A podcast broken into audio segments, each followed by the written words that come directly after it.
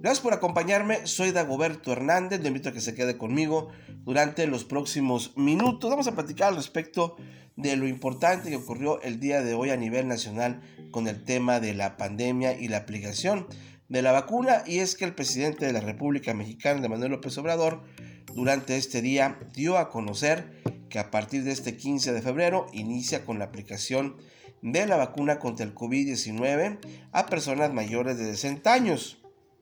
¿Qué es sobresaliente de esta información o lo que habría que analizar?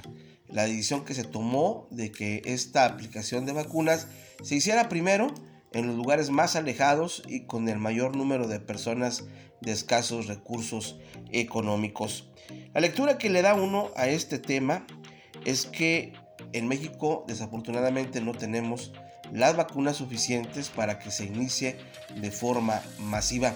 Y es que mire, durante el tiempo que hemos tenido con la pandemia, que ya prácticamente es un año, nos hemos uh, dado o nos hemos informado, de acuerdo a lo que han dicho las autoridades, que son las grandes urbes, las grandes concentraciones de personas donde se tiene mayor número de contagios por COVID-19. Creo yo que tenía que haberse iniciado la vacunación de las personas mayores de 60 años precisamente en áreas urbanas mayores.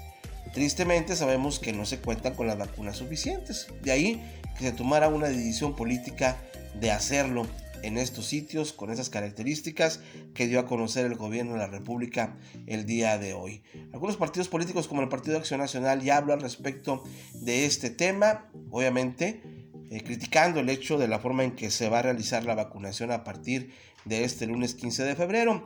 En el caso local, hasta el momento solamente Homero Martínez Cabrera, alcalde del municipio de Lerdo, se ha manifestado al respecto, lamentando el hecho de que la zona metropolitana no haya sido considerada para la primera etapa de la aplicación de la vacuna contra el COVID. Al parecer, el tema político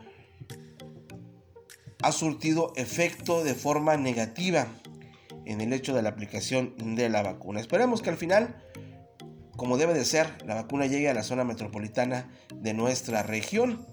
Y es que también, por cierto, el día de hoy el gobierno de Durango informó que serán 12.000 vacunas las que se aplicarán en el estado. Son muy pocos los municipios que tendrán esta fortuna de la comarca lagunera solamente Tragualilo. Y pues de ahí en más, pues párele de contar Torreón. Solamente funcionará como un puente o como un enlace para que la vacuna llegue a otros puntos de la República mexicana. Hasta aquí el comentario.